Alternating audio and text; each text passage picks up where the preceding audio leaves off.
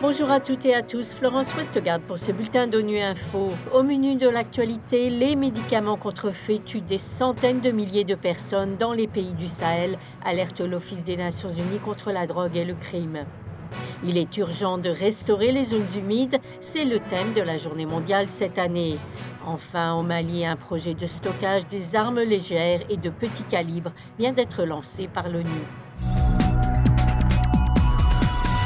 Dans son dernier rapport publié le 30 janvier, l'Office des Nations Unies contre la drogue et le crime dévoile les ravages du trafic de médicaments et de matériel médical contrefait et de qualité inférieure dans les pays du Sahel. Ces produits toxiques ou inopérants causent plusieurs centaines de milliers de morts chaque année dans ces pays à faible revenu, où cette contrebande est encouragée par la pénurie de produits pharmaceutiques, la dépendance envers les importations et la complicité de multiples réseaux clandestins.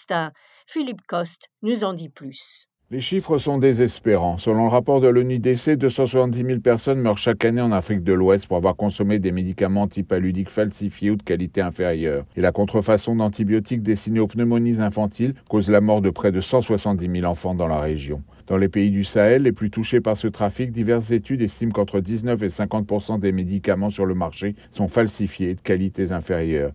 Qui plus est, 40% de ces produits ont été découverts non sur le marché clandestin, mais dans les pharmacies et les points de vente réglementés. Bien que le Sahel dépende des ports du golfe de Guinée, l'essentiel du trafic de médicaments s'effectue par colis postaux ou dans les bagages de passagers d'avions de ligne, puis avec l'aide de passeurs par voie terrestre. Si les groupes terroristes de la région taxent ces produits illicites au passage dans leur zone, la contrebande repose avant tout sur un large réseau d'acteurs opportunistes et corrompus, allant des employés des entreprises pharmaceutiques, des fonctionnaires, des policiers et personnels de santé aux vendeurs de rue, tous motivés par un gain financier potentiel.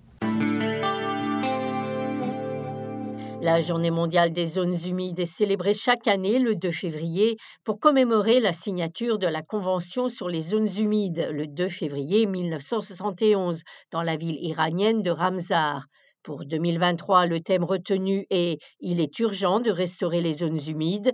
Dans un entretien avec euh, notre partenaire Ecoradio l'an dernier, Marta Rojas Orego, ancienne secrétaire générale de la Convention de Ramsar, explique les principales menaces auxquelles les zones humides font face. Les principales menaces pour les zones humides sont le changement de l'utilisation de ces écosystèmes en les asséchant ou en les remblayant pour euh, l'agriculture, ou ça peut être aussi le développement urbain où on assèche ces écosystèmes. Ça peut être aussi la surexploitation des ressources en eau, c'est-à-dire que si on extrait trop d'eau, on va perdre la qualité et le caractère écologique de ces écosystèmes. Aussi la pollution, une cause très importante. On sait qu'on déverse par exemple des grandes quantités de polluants euh, des activités agricoles ou le plastique qui arrive dans la mer passe par toutes les zones humides. Ça peut être aussi la surpêche, mais c'est aussi le changement climatique. Le changement climatique lui-même affecte beaucoup ce type d'écosystème. Par exemple, pour les écosystèmes de l'Arctique qui sont en train de perdre leur couverture de glace, ou ça peut être aussi les écosystèmes dans les montagnes qui changent avec les changements de température et qui perdent donc leur caractère écologique et donc qui disparaissent. Au Mali, la mission de l'ONU, la MINUSMA et le service de la lutte anti-mine des Nations Unies viennent de lancer un projet de stockage des armes légères et de petit calibre. Ce projet va permettre de détruire les armes qu'ils vont collecter et ainsi renforcer les capacités de lutte contre les armes dans le pays. Reportage de Sekou Gambi de Mikado FM.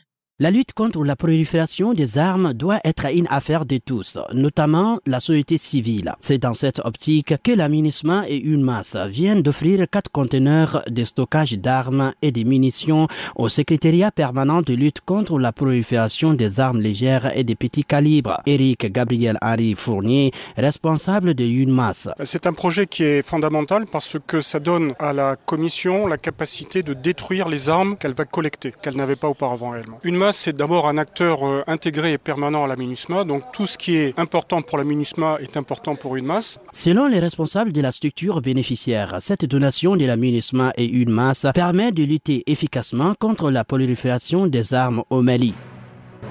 Voilà la fin de ce bulletin d'ONU Info. Vous pouvez nous retrouver sur Internet et sur nos comptes médias sociaux, Twitter et Facebook.